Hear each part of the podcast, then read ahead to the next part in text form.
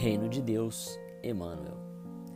Se aspiramos conquistar o reino de Deus, recordemos Jesus que nolo revelou conjugando dizer e fazer. Ensinou o Divino Mestre: Faze aos outros o que desejas que os outros te façam. E viveu para os outros, sem nada exigir. Dá a César o que é de César, e a Deus o que é de Deus. E respeitando as autoridades constituídas no mundo, dedicou-se integralmente aos interesses do Espírito.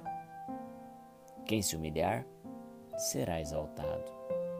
E ninguém se apagou até hoje quanto ele para que a infinita bondade se destacasse. Quem procura ser o maior, seja o servo de todos. E nas mínimas circunstâncias colocou-se invariavelmente no lugar de quem serve. Não saiba a tua mão esquerda o que dá à direita, e ouvido algum jamais lhe escutou qualquer expressão de elogio a si mesmo. Não é o que entra pela boca que torna o homem impuro, mas o que lhe sai do coração. E banqueteou-se com criaturas consideradas desprezíveis, acordando-lhes o sentimento para a realidade superior.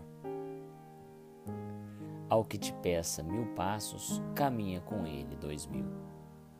E fez-se entre os homens inimitável modelo de tolerância. A quem te rogue a capa, cede também a túnica. E deu-se constantemente ao próximo, consagrando-lhe a própria existência. Ama aos teus inimigos. E suportou em silêncio as forças das trevas que o situaram em aparente derrota. Ora, pelos que te perseguem e caluniam e aceitou a flagelação injusta, exorando perdão em favor dos próprios carrascos no suplício da cruz. Precisas aguardar revelações estranhas e nem fenômenos espetaculares para surpreender as maravilhas do reino de Deus. Nem catástrofes cósmicas, nem convulsões da natureza, nem terra fulminada, nem céus abertos, tudo pode alterar-se a teus olhos se tens a luz por dentro de ti. E além disso, a qualquer momento a verdadeira vida pode trazer-te a grande mudança. Nosso problema será sempre construir na própria alma a perfeição que reclamamos nos outros.